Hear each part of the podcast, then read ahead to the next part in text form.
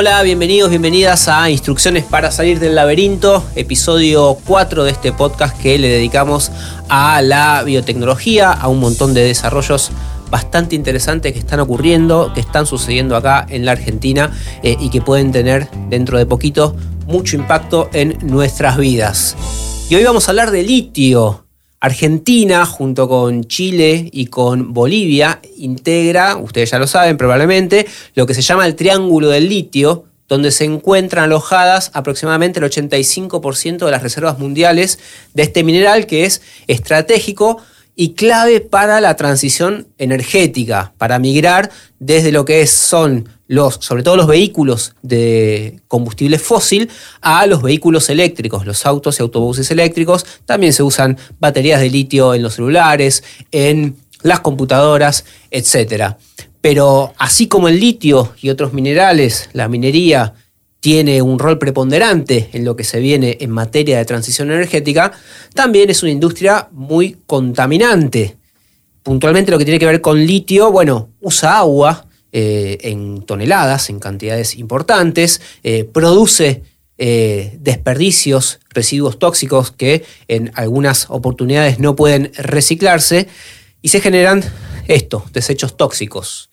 Y acá es donde aparece Biometalum, Biometalum es una startup que avanza en el uso de microorganismos para hacer que la extracción del litio genere menos residuos y cuide el agua. Y para eso vamos a hablar con Marcos Paquiele, que tiene 27 años, estudia ingeniería industrial y es el CEO y uno de los fundadores de la empresa y está acá con nosotros. ¿Cómo estás, Marcos? Bienvenido. Muy bien, muchas gracias primero que nada por la oportunidad y bueno, nada, acá vengo a contarles un poco cuál es nuestro desarrollo, en qué nos destacamos y obviamente también tratar un poco toda esta temática del litio, de la transición energética y las complejidades que tenemos. Arranquemos por el surgimiento de Biometalum. ¿Cómo se les ocurre que eh, un proceso de biotecnológico usando microorganismos, seres vivos, puede ser una solución sostenible a la explotación de litio? Bueno, em, esto arranca un poco porque eh, o sea, yo por la carrera sabía eh, cómo se extraía el litio, toda la problemática que teníamos. También un poco de curioso de mirar ahí en internet, como siempre, de decir, che, hay litio, hay litio, acá está la fiebre del litio hoy por hoy en Argentina, pero como me agarró curiosidad y dije, che, ¿cómo se extrae el litio? Y ahí fue que empecé a ver la problemática que había.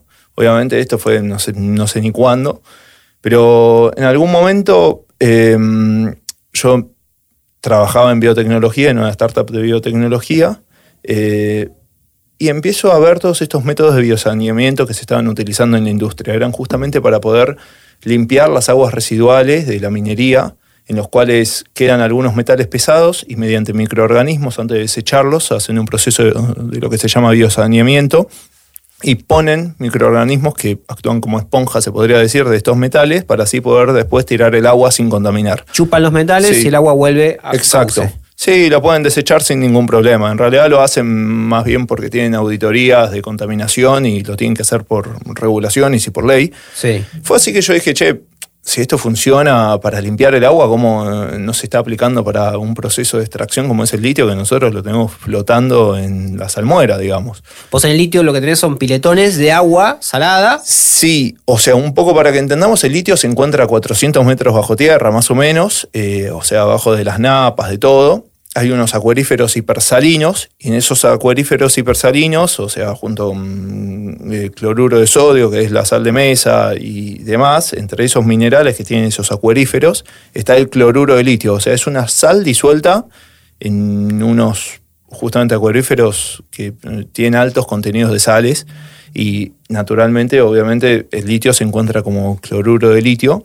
Ellos bombean esos acuíferos salinos, lo depositan en unos piletones gigantes, que son los que podemos ver en internet, y lo, dejan ahí estacionado 18 meses. Acá, bueno, me fui un poco a contarte cómo es el proceso, pero también para que podamos entender cuál era la problemática que yo empecé a ver. Y bueno, número uno, lo dejan 18 meses, o sea, es una barbaridad. Yo para poder extraer una tonelada tengo que dejar ahí estacionado, que buscan dos cosas, que se evapore el agua y también le van tirando químicos para que decanten todas otras sales que no son cloruro de litio y dificultan obtener justamente el cloruro de litio que está ahí. Todo esto obviamente genera muchísimos residuos, es minería a cielo abierto, corrompe todo el ecosistema, hace un desbalance hídrico y también lo que afecta a la industria, que justamente nos afecta hoy por hoy, es que con este método no solo no es aplicable a todas las fuentes de litio, sino que también em, no podemos cubrir la demanda. Es por eso que también el litio aumenta, aumenta, aumenta. Por más que sí haya una alta demanda, es porque tampoco pueden satisfacer toda la oferta que hay hoy por hoy en el mercado. Y fue así que me puse a investigar, veía que era una complicación, que la industria estaba buscando una solución. Dije, che, ¿cómo no se intenta, de, o sea, no se intentó? Y así fue que empecé a buscar papers científicos y demás. Obviamente no soy científico, toco más o menos todo de oído. Pero empecé a ver que como que era, había una posibilidad. Dije, che, esto puede ir por acá. Y fue así que me armé como una hipótesis y dije, voy a buscar un científico que lo pueda comprobar. Yo conocí a mi socio, Sebastián Cogliati, que mm, él habíamos hecho un proyecto en común, justamente cuando trabajaba para la otra startup de biotecnología, y fue ahí que le llevo todo el proyecto. Se lo cuento, le cuento la problemática, le cuento el mercado, le digo, o sea, esto es un boom ahora y es algo que hay que atender porque si no, la transición energética es esconder la mugre abajo de la alfombra. Fue ahí que me dice, Mira, Marcos, no te puedo decir ni que sí ni que no, porque le cuento toda la historia, le cuento lo que había encontrado de científicos y demás. Me dice, déjame que lo investigo y, te, digo a ver qué onda, si se puede hacer o no. Bueno, nada, a las dos semanas me llama y me dice, che, Marcos, yo creo que sí, algo se puede hacer con esto. fue así que empezamos a laburar, viste, buscando mm, más antecedentes, eh, empezando a investigar, a ver cómo era que se podía hacer, como o sea, nosotros lo que hacemos básicamente es un imán biológico para el litio. Hacemos unas biomembranas, que esas membranas están compuestas por bacterias y atraen el litio. Entonces, claro, nosotros todo esto teníamos la teoría, teníamos la hipótesis y dijimos, ok, lo tenemos que probar.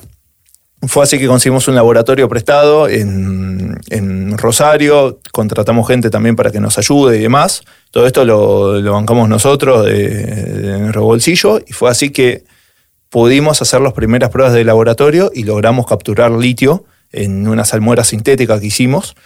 Y bueno, seguimos trabajando. El tema es que nos dábamos cuenta que teníamos un cuello de botella porque no teníamos guita para poder seguir. O sea, lo que tiene la biotecnología es que es muy capital dependiente. O sea, todo lo que vos vayas a hacer en biotecnología es caro. También hay muchas cosas que es mucha prueba y error, digamos, es repetitivo también. O sea, vos todo lo tenés que hacer un experimento por triplicado, medirlo tres veces con lo que eso conlleva, con todo el costo que eso conlleva. Y bueno, fue así que eh, pudimos hacer esas pruebas de laboratorio y dijimos, ok, hay que empezar a buscar capital por la potencialidad que tiene eso como mercado y también porque nos dábamos cuenta que la tecnología era escalable, porque si hoy por hoy se usa para limpiar el agua residual de la, de la industria, ¿cómo no, no se va a poder usar para extraer? O sea, esto que vos notaste que se usaba para limpiar el agua en la minería tradicional, en este caso la revertís y lo usás para extraer el litio. Digamos, el procedimiento, estos los, los microorganismos los usás como algo para que atraiga el litio y, y, atrae solo el litio, atrae otros minerales, tenés que depurarlo. No, lo que tiene, o sea, nos basamos en realidad en un mecanismo de defensa que tienen las bacterias, y de esa forma lo, nosotros laburamos con unas bacterias que hacen como un biofilm y de esa forma lo adhieren a su pared extracelular, digamos. Como que se le pega en la superficie. Sí. Entonces de esa forma nosotros podemos obtener el litio y son selectivas. O sea, tienen selectividad hacia el litio por también características fenotípicas de las bacterias es que, o sea, por características naturales, digamos, de esas bacterias no se les pegan otros metales, por así decirlo. También estoy intentando, perdón si no uso los términos más científicos, es bajarlo lo más a tierra y masticarlo. Está bien, pero, esta es la idea. Eh, o sea, en el, proceso actual de extracción del litio, estos piletones que están ahí 18 meses, se le tira químico al agua para que se vaporice el agua y que vaya quedando eh, el litio. Sí, o sea, busco que decanten todas las otras sales y que se evaporice el agua, así me queda el litio bien concentrado. Y en este caso, el procedimiento sería otro, sería los microorganismos. Sí. Eh, se les pega, o el, litio se les pega a los microorganismos, y el resto, ¿qué pasa? bombeamos toda el agua de la salmuera, lo pasamos por estos imanes biológicos, agarramos eh, el metal que nosotros queremos, que es el litio, y después la volvemos a reinyectar. Eso es lo que nosotros estamos planteando. ¿Qué tiene esto? Justamente no te hace el desbalance hídrico, porque ¿qué sucede? Cuando yo empiezo a evaporar tanta, tanta agua, imaginemos que más o menos procesamos de 1 a 2 millones de litros de agua por tonelada de litio. Entonces, o sea, esa agua, yo más o menos tengo que evaporar un millón de litros de agua por tonelada de litio que quiero sacar, en promedio, depende de la zona y de varios factores, pero agarremos eso como promedio. Y son miles de millones de litros de agua que se bombean. O sea, una planta promedio de estos, estamos se bombea para evaporarse. Se bombea para evaporarse, sí. Se depositan esos piletones y se evaporan. Y todo eso genera un desbalance hídrico en la zona. Porque, ¿qué pasa? Número uno, es una zona bastante seca. O sea, ¿no? es una zona medio desértica, por así decirlo. El poco agua que hay en las napas, en los ríos y demás empieza a filtrarse justamente para abajo cuando yo estoy extrayendo tanta cantidad de agua que está ahí naturalmente. Creo que un desbalance en un ecosistema que está equilibrado y obviamente está virgen. Empiezo a sacar agua a rolete, se empieza a filtrar todo el agua justamente que la gente de la zona utiliza para la agricultura, eh, para vivir, para tomar, eh, para todo. O sea, toda esa agua se empieza a consumir porque se empieza a filtrar hacia abajo justamente y se vuelve salina. Otro tema que hay al estar bombeando toda esa agua hipersalina y estar trabajando con sales y demás, crea un desbalance en los suelos que los, justamente los saliniza, porque al fin y al cabo es, o, sea, imaginemos que ese agua mínimo tiene, es 10 veces más salada que el agua de mar, para que nos demos una idea. Nosotros estamos buscando que decanten todas esas sales. O sea, sé que capaz estoy mareando un poco a la gente con, eh, con el concepto, pero es bastante o sea, realmente de donde lo mires es muy contaminante el proceso y también no es eficiente para la industria más que nada. Eso era lo que nos dábamos cuenta, porque hay otro problema también, que cuando yo me pongo a decantar todas esas sales, como les dije, em, empiezan a quedar, o, o, sea, se arrastra un poco de litio también. Claro. Entonces, en esos residuos que me quedan de sales, me queda mucho litio, casi el 40% del litio que yo podría extraer. O sea, la industria está perdiendo el 40% del litio por no tener un método eficiente.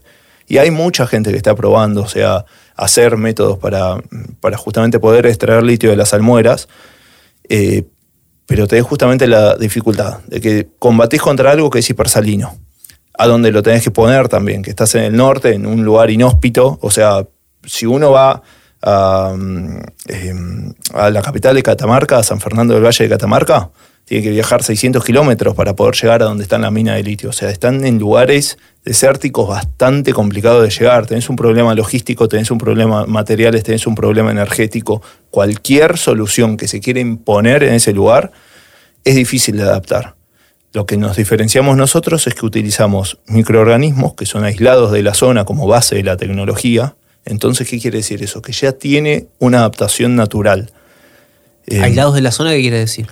Vamos a los lugares de extracción siempre que se desarrolla alguna técnica de biosaneamiento. Lo que se hace es, se va al lugar donde está contaminado y se extraen microorganismos. Porque lo que tienen los microorganismos es que ya desarrollan una adaptación. O sea, si están viviendo ahí, quiere decir que se la bancan tanto, no sé, si yo voy y... O sea, no, impones un agente externo, sino que es un propio microorganismo de la zona al que usás, sí. en este caso, para... O sea, vamos y extraemos bacterias, hongos, lo que necesitemos, los extraemos de los lugares donde se está extrayendo hoy por hoy litio. Si yo agarro una bacteria de acá, de Buenos Aires, que puedo encontrar arriba de la mesa, y la tiro en, el, en la salmuera, se muere. Sí. Porque no aguanta las concentraciones de salinidad, de litio y demás. Estas bacterias ya vienen con todas justamente unas características fenotípicas propias que van desarrollando por, por estar expuestas al ambiente que hace que sean, o sea, justamente se llaman bacterias extremófilas que aguantan ambientes extremos. Em, y vos mencionabas recién el tema del agua y, hablaste de la eficiencia. De hoy no es eficiente extraer el litio, que se queda buena parte del mineral eh, no, se logra extraer. Con este método que ustedes están probando, ¿qué eficiencia tendrían según lo que están testeando en el laboratorio? Y ahora en el laboratorio hemos logrado o sea, una eficiencia del 70% de recuperar, si yo tengo 1000 gramos, recupero 700 gramos. Obviamente lo que apuntamos es a poder llegar a una eficiencia del 95%, em, que es mucho, mucho más superior que la que se maneja hoy por hoy en la industria, que es del 55%.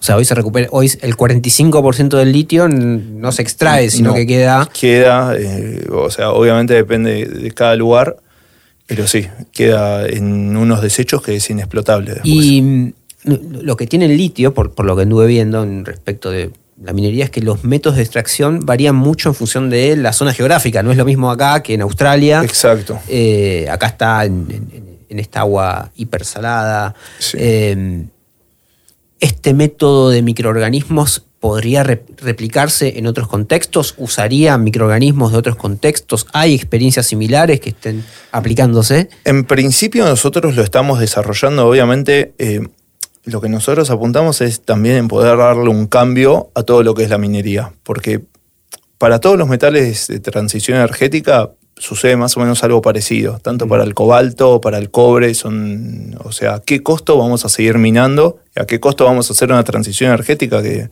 al fin y al cabo contamina en otro lugar? Claro. Em, en este momento nos estamos concentrando en poder extraer eh, justamente de, las, de, los, de las almueras. Se puede adaptar, nosotros incluso ya tenemos eh, un billón, o sea, vemos como a futuro poder transferir esta tecnología a otros metales y también a otras fuentes, como, como vos mencionás. En Australia se extrae de la piedra, eh, está en, una piedra que se llama pegmatita. Es completamente distinto el método de lo que es acá en, en el salar.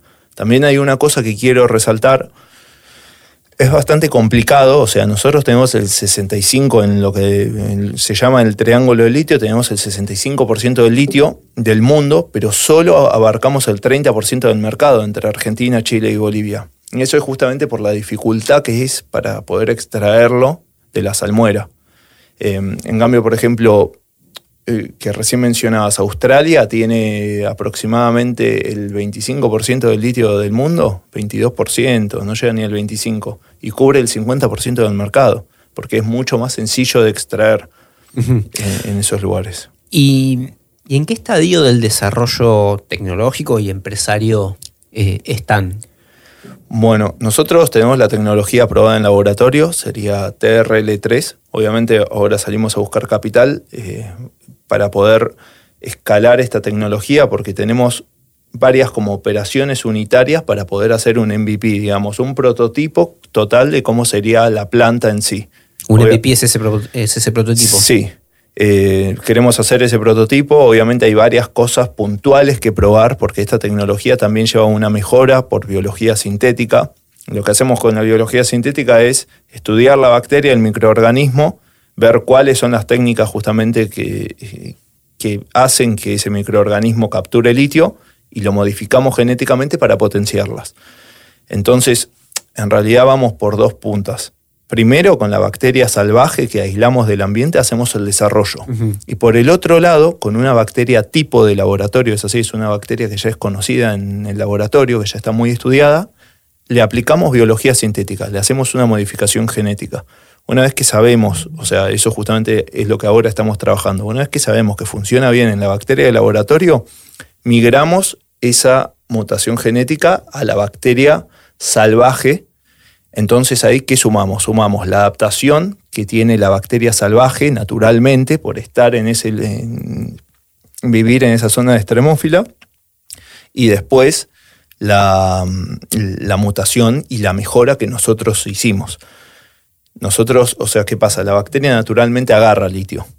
Con esta mejora que nosotros le damos, eh, puede agarrar de 3 a 5 veces más litio. Y obviamente ahora, te digo, por lo que estamos viendo, no sabemos bien hasta cuántas veces podríamos mejorar esos sitios de unión de litio. y, a, este estadio del desarrollo llegaron con esos capitales propios que vos dijiste, dijiste hace un rato que vos, tu socio, eh, ponían con, tu propio bolsillo sí, para el desarrollo. Empezamos a poner, eh, obviamente también cuando ya, porque el proceso de fondo, del fondo de la aceleradora, digamos, es un proceso bastante largo desde que uno termina el programa y te dicen, ok, te vamos a invertir hasta que hace toda la parte burocrática. En toda esa parte burocrática tampoco nos dormimos, dejamos de laburar, o sea, de lo que estábamos laburando y nos pusimos full time con esto, o sea, dejó de ser algo digamos, part-time, que obviamente lo hacíamos de noche o cuando podíamos, y nos dedicamos de lleno a esto. perdón, contá ese proceso de, cómo llegás y cómo es ese proceso para que la aceleradora, en este caso el SF500 es la aceleradora que les pone Universal a ustedes, para que eso se concrete y, que se materialice, digamos, que, que la plata esté. Bueno, nosotros conocimos en, eh, en un evento de la provincia de Santa Fe a uno de los miembros de SF500. Le contamos el proyecto y la perspectiva que teníamos y demás. Obviamente les voló la cabeza cuando se lo dijimos, así, por el, entusiasmo también que le metíamos al proyecto. ¿Ya tenían el laboratorio probado que esto funcionaba? Sí, nosotros ya teníamos las pruebas de laboratorio probadas, obviamente también fuimos mejorando un poco, porque esto fue en, o sea, el año pasado, en, si no me equivoco, diciembre, noviembre del año pasado. Ok, diciembre, noviembre de 2022, hace casi un año. Sí, hace casi un año. Nos entrevistaron. El tema es que ellos en su momento, ellos tienen como unos batch de programa que van poniendo, o sea, no sé, cada seis meses hacen, abren uno y dura tres meses, si no me equivoco, tres o cuatro meses en los cuales justamente tocan todos los temas, también te van analizando a ver cómo venís desde mm, tecnología, también tanto, o sea, no solo en lo técnico, sino en lo comercial. Y te van analizando toda esa parte y ellos ya habían terminado esa parte del programa, digamos, perdón, me fui un poco por las ramas, ya habían terminado el batch, o sea, nosotros llegamos tarde y nos dijeron, miren chicos, o sea, nos súper interesa la tecnología, nos gustaría que eh, participen del batch, pero empieza recién en el primero de marzo del año que viene o a fines de febrero. Bueno, nada, nos anotamos, obviamente seguimos todo el verano laburando en esto, hicimos todo el programa en los cuales ellos te analizan y después, eh, a fines de mayo, nos, eh, vos tenés que pichear, o sea, tenés que exponer a un comité de inversión, que son los que dicen, ok, esta tecnología va, estos pibes van, analizan todo, mastican a ver cómo viene el equipo, cómo viene la tecnología, si se llevan bien, si resuelven bien, si se complementan bien. ¿El equipo eran Sebastián y vos? ¿Había más gente? No, éramos Sebastián y yo. Eh, y, o sea, lo que teníamos también es que les convencía bastante por lo que fuimos charlando, que uno ocupaba bien la parte eh, técnica del proyecto y, digamos, yo pateaba más la calle en la parte técnico-comercial y de vinculación y demás. Y bueno, eh, después nos eh, fue, fuimos recibimos la respuesta del comité, nos dijeron que no se iban a invertir y fue así como terminamos empezamos con todo el papeleo. Nosotros teníamos que hacer la sociedad y demás para que ellos nos puedan dar la inversión. ¿Y ese proceso cuánto dura? Y ese proceso, el tema es que a nosotros nos agarró en el medio la feria judicial para poder hacer la sociedad. Entre todo duró tres meses el proceso. Ok. O sea, fue bastante extenso porque además uno quiere arrancar y, te van pateando, pateando, siempre aparece algo burocrático que es un tema. Además es un tema de abogados, de vinculación con el fondo, de inversión y demás. Que, ¿Y, cómo es el, momento de inversión? Vos le decís, yo necesito, no sé, 500 mil dólares, 100 mil dólares, o ellos tienen un estándar y te dicen, te voy a aportar tanta plata en esto. No, ellos tienen un estándar que es que hacen una inversión semilla, pre-semilla se llama, eh, porque vos es como que vas teniendo series de inversión. Sí, escalonado en función de tu desarrollo. Sí. Nosotros, por el estado de la tecnología, nos hicieron lo que se llamaba un pre-seed, que mm, te dan 250 mil dólares para que vos puedas desarrollar la tecnología. Para pasar de laboratorio. a un TRL6, que es cuando ya tenés un MVP funcional de la tecnología. Es una especie de prototipo. Sí, sí, exacto, un prototipo funcional que ya tenés más o menos todo integrado eh, obviamente, capaz no llegas a tenerlo optimizado, pero por lo menos podés demostrar que anda más allá de una mesada de laboratorio. Ok. Y bueno, fue así que, o sea, además ellos te dan el dinero, nosotros nos formábamos parte del CONICET, como muchas empresas de biotecnología. Fue así que tuvimos que salir a buscar un lugar. Ahí mm, conocí a una señora que trabajaba en el CEGEMAR, también buscando así por internet. Llegué al CEGEMAR, que es el Servicio Geológico Minero Argentino, Ellos tenían un laboratorio que usaban de biotecnología por unos proyectos que tuvieron y después el laboratorio quedó en desuso y mm, nada, pudimos hacer un convenio para utilizar ese laboratorio. O sea, ahora nosotros, el hub de la startup, digamos, lo que estamos usando como base, está dentro del Servicio Geológico Minero, del CEGEMAR. ¿Dónde queda eso? En el predio del INTI, en Constituyentes, el predio del INTI de Migueletes. Sí, sí, acá en, la ciudad de Buenos Aires. Eh, en realidad es justo cruzando del otro lado, sí. Área metropolitana, O sea, dentro del INTI es el INTI, yo siempre digo que parece como un country, que hay distintos edificios ahí, que, porque tiene calles, todo, es un predio enorme, y hay un edificio que pertenece al CGMAR, en realidad no depende del INTI, pero eh, está dentro es un edificio público, sí, del Estado Nacional. Exacto.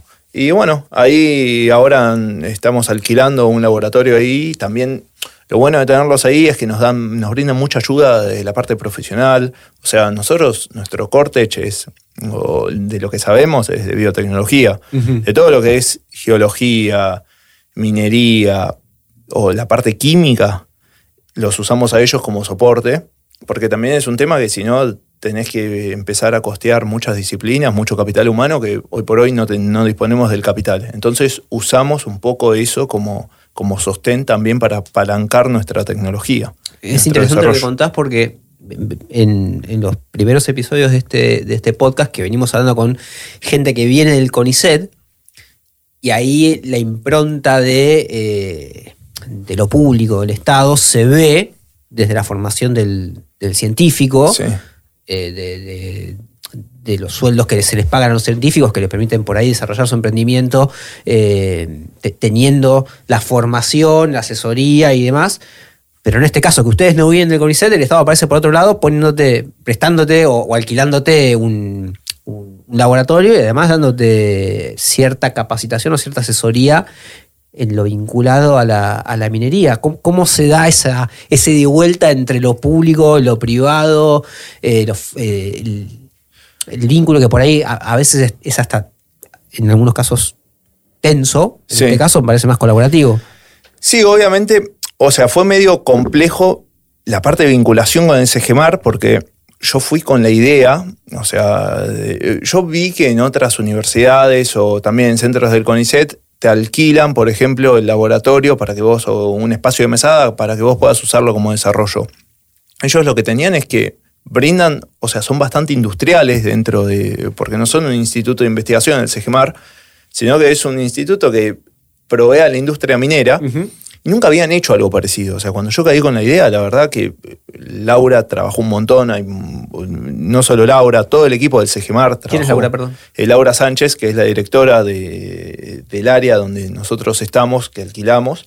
Em, y bueno, fue bastante complicado ver cómo hacer la vinculación al principio, porque era como esto nunca se hizo acá, y cómo lo vamos a hacer. Obviamente, nada, había buena voluntad de ambos lados y nos pusimos de acuerdo a ver cómo, cómo hacíamos también los equipos, qué pasa si uno se rompe, toda esa parte. Ellos lo que querían es que nosotros, o sea, la verdad veían como ese espacio que hoy por hoy estaba en desuso y venían un gran potencial a desarrollar lo que es industria nacional. O sea, nosotros llevamos un proyecto que era de industrialización nacional y eso es a lo que ellos apostaron. O sea, me lo han dicho incluso. O sea, movimos cielo y tierra para que ustedes entren acá porque es apostar en la industria nacional, apostarle a ustedes. La verdad que eso, si nosotros lo tendríamos que costear por un privado, y sí, nos podría salir, no sé, un alquiler de un laboratorio nos puede salir 10 veces más de lo que sale estar ahí adentro del CGMAR. Eh, desde ese lado, mm, lo público te brinda un, sostén, obviamente, muy fuerte. También utilizamos muchos equipos para mediciones, digamos, que son muy específicos de la minería, que ellos los tienen ahí adentro y lo mismo, nos sale cinco veces menos que si los tenemos que ir a costear a un privado. Es así. Sí. Obviamente tiene sus dificultades, capaz demora más porque tiene mucha más gente esperando por el bajo costo, obviamente, pero tiene sus beneficios estar ahí adentro completamente. O sea, para nosotros es vital estar ahí adentro en este momento. También con lo que es el acercamiento a la industria. Ellos nos están acercando a toda una industria privada del lugar nacional también. La industria privada se está, eh, eh, los tienen en el radar, se está enterando de lo que están haciendo. Em, Sí, o sea, nosotros incluso ya estamos hablando, estamos hablando hasta con empresas de Chile, eh, de Argentina, hay muchos interesados en esta tecnología em, por justamente el potencial. Hay también, no solo desde la minería, sino también desde fondos que invierten en toda la parte de Climatech, que ven la potencialidad y tienen ganas de invertir en nosotros para que podamos seguir desarrollándola. Y recién contabas que con el apoyo del SF500 la idea es pasar del laboratorio al, prototipo, para decirlo eh, de manera sencilla. ¿Qué plazo tienen para hacer eso? ¿Y, cuándo se daría el siguiente paso? Que supongo yo, es, bueno, que esto sea una solución eh, escalable al nivel industria. Bueno, eh, nosotros, o sea, tenemos ahora capital, presentamos como una proyección de acá 18 meses para poder hacer con el capital un escalado. Obviamente son 18 meses, nosotros creemos que podemos llegar a hacerlo en menos, que llegar a ese prototipo funcional en el cual ya tenemos definidas algunas operaciones unitarias, o sea, con operaciones unitarias me refiero a algunas partes del proceso porque, por ejemplo, una operación unitaria es primero la captura, o también algo que no es una operación, pero forma parte es qué le doy de comer a las bacterias para que el costo se me reduzca. Nosotros le podemos dar, por ejemplo, de comer eh, desechos industriales. Todas esas cosas son las cosas que vamos a ir definiendo en estos 18 meses para poder generar un prototipo y poder demostrar la potencialidad. Y después tenemos dos caminos. Eh, o ya empezamos a ver de. Va, ya empezamos, no, en realidad lo que buscamos es hacer las dos cosas en paralelo, hacer lo que se llama un joining venture, que es unirte a una empresa de, una minera que justamente por un lado te da un poco de guita para que vos lo desarrolles y también te da un soporte. Te da un soporte técnico con todo el know-how y con toda, o, sea, el monstruo que es, con toda la el capital humano técnico que ellos tienen, que nosotros no contamos y obviamente también seguir recaudando capital. Algo del levantamiento de capital en estas tecnologías que son tan capital dependientes es vital. Nosotros mínimo proyectamos que pasaremos por una serie, una SID y después iremos a una serie A. ¿Qué son esas cosas? Eh, o, sea, rondas de inversión. Okay. Nosotros ahora hicimos una ronda de inversión por X guita eh, cuando lleguemos a demostrar la potencialidad y que obviamente capaz no está la tecnología toda resuelta como para decir, ok, listo, me voy a procesar, no sé, 10 mil millones de litros de agua por año, pero ya tenemos un prototipo en el cual alguien puede venir y hacerle un análisis técnico y decir, ok, esto funciona, te doy capital, te doy capital para que vos lo puedas seguir escalando. Porque obviamente el desafío técnico de la biotecnología es poder sacarlo del laboratorio y llevarlo a un, o sea, imaginemos que nosotros en el laboratorio tenemos, podríamos decir, una situación casi ideal. Tenemos un ambiente totalmente controlado. Cuando yo lo llevo a la industria, se empieza a perder todo ese ambiente controlado. Y ese es el desafío. Lo, eh, interesante y hasta lo paradójico de todo esto es que vos tenés una propuesta, hmm. en un caso es una promesa basada en algo que, está ocurriendo, tenés una prueba de laboratorio que funciona y la puedes escalar, para eso necesitas el capital. Hmm. Del otro lado hay una gran industria, hmm. la industria minera es una de las más, en términos de capital, una de las más pesadas del mundo. Tenés el litio ahí en el triángulo del litio, en las provincias del norte. Eh, o sea, hay capital, hay grandes empresas, hay un método que está funcionando, falta que eso se, dé en la mano. Sí, sí, exactamente. O sea, ahora lo que buscamos es poder demostrarle algo para que vengan y digan, ok, te damos la mano. ¿Y qué, interés hay? Un poquito lo decías por, por, arriba recién, pero de parte de la industria para apostar estos procesos que una industria tan discutida como la, de la minería, tanto el litio como los metalíferos eh, de, a cielo abierto, tipo plata, oro, cobre, por, en algún caso por el cianuro, en otro caso por el uso excesivo de agua, como vos decías. ¿Qué interés hay en desarrollar este tipo de productos que eh, le darían incluso, además de mantener la eficiencia y de mantener cierta... Eh, de, que pueda mantener su, volumen de laburo, bueno, hasta una mejor eh, vínculo con la, con la comunidad? Mira, hay un interés enorme, número uno. O sea, por empezar viene una regulatoria muy fuerte. A nivel europeo se vienen con todo. Eh, es más, ellos en Europa se prohibió la extracción de litio. O sea, no se puede extraer litio con estos métodos. El tema es que, ¿qué sucedió? Eh, se empezaron a ir al continente, a África, a Sudamérica. Al fin y al cabo fue como, ok, no la vemos acá la mure, pero la mure sigue estando en algún lugar del mundo. Entonces lo que quieren empezar a poner es una trazabilidad de todas las materias primas, no solo del litio, del cobalto, o sea, todas las materias primas vitales para la transición energética quieren empezar a tener una trazabilidad.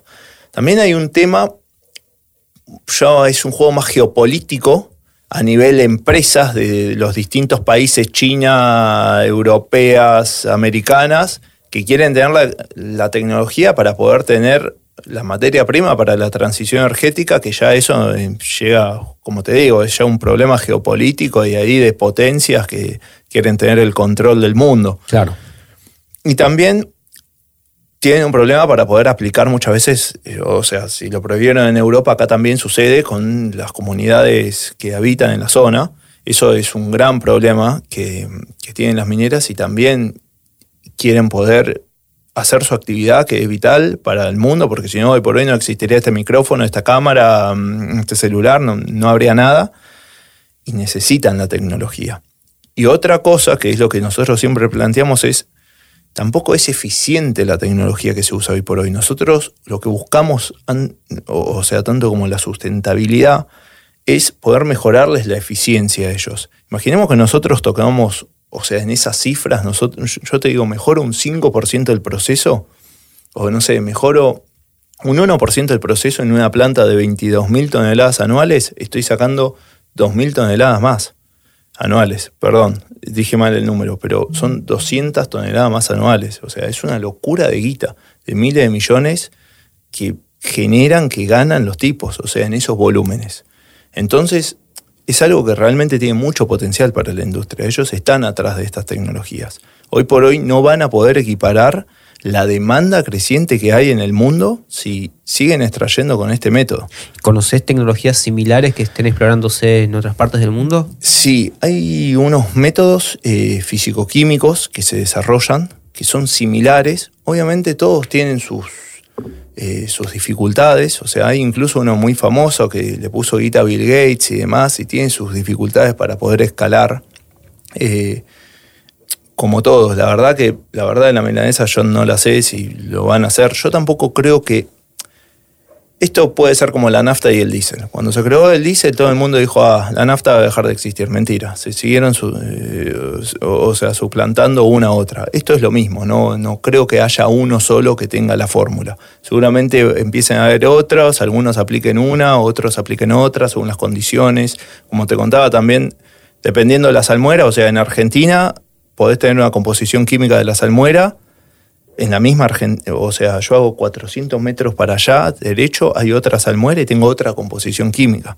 Entonces, yo creo que van a haber una competencia de nuevas tecnologías. Lo que nosotros planteamos es otro enfoque que es, en vez de usar físico-química, o sea, un sistema que tengo un desafío de escalado por los elementos y demás, o que requiere mucha energía, o que genero residuos químicos, nosotros lo hacemos de la biología. Eh, con la biotecnología usamos microorganismos vivos, microorganismos que ya están en el ambiente. Eso es lo que hace que no generemos contaminación y sea mucho más sustentable. Habías dicho 18 meses para llegar a el prototipo, digamos. Hmm. ¿En cuánto tiempo pensás que esto puede ser una solución viable para la industria? Y yo diría que 5 a 8 años nos va a llevar escalar esta tecnología y ya tener un prototipo funcional en un, o sea, una planta piloto más que un prototipo, eh, que podamos demostrar la potencialidad de la industria. También consideremos que, por ejemplo, con el método actual poder poner una planta en marcha lleva más o menos 3 a 4 años. O sea, no, no son tiempos cortos. Yo sé que a veces digo 5 o 8 años para poder empezar a venderlo y la gente me mira como diciendo es un montón pero en este tipo de industrias es, algo normal. O sea, una prueba de prefactibilidad, o sea, para saber si yo puedo llegar a extraer litio, me puedo llevar a llevar, o, sea, una minera hoy quiere saber si puede llegar a extraer litio de un lugar, le lleva más o menos dos años. Sí. Es un, son, los tiempos son largos. Son tiempos largos. Sí, sí. O sea, por todo lo que conlleva. También la inversión de capital, la burocracia, hay muchas cosas que se meten en el medio que estiran mucho más allá de la ciencia. Bien, para terminar, Marcos, eh, te propongo que elijas un laberinto, puede ser tu actividad, puede ser el país, el planeta, el cambio climático, lo que se te ocurra, y que nos ofrezcas un camino para salir del laberinto.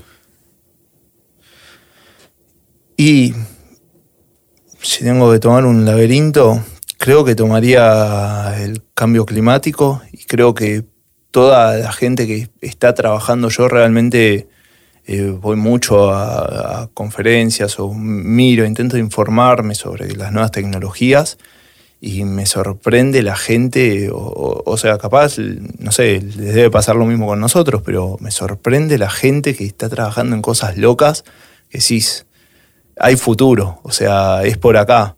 Y también estas soluciones, estos fondos de inversión que empiezan a apostar por todas estas tecnologías y dicen, ok, necesitan guita, acá la tienen para poder salir y, realmente yo no creo que se acabe así como muchos dicen, eh, se viene el fin del mundo, no, no, yo creo que le vamos a encontrar la vuelta, digamos, a todo esto con todas estas soluciones innovadoras y todos los emprendedores que se están metiendo, cada vez son más que se atraen y, le buscan vueltas a soluciones que uno nunca se hubiera imaginado. Yo creo que esa es una salida del laberinto. Gracias por haber venido, Marcos, y bueno, éxitos en lo que viene. Muchísimas gracias y bueno, gracias por la oportunidad. Esto fue el episodio 4 de Instrucciones para salir del laberinto. Eh, mi nombre es Esteban Rafele. Eh, por acá abajo, si están mirando el video de YouTube, debería aparecerles nuestras redes sociales. Biotech Laberinto, nos encuentran en Twitter, nos encuentran en Instagram, nos encuentran en Spotify, nos encuentran en YouTube. Pónganos like en todos lados, compartan, eh, ayúdennos a crear una comunidad. Y si quieren, nos encontramos la semana que viene o cuando quieran vernos o escucharnos acá, en Instrucciones para salir del laberinto. Nos vemos, chau.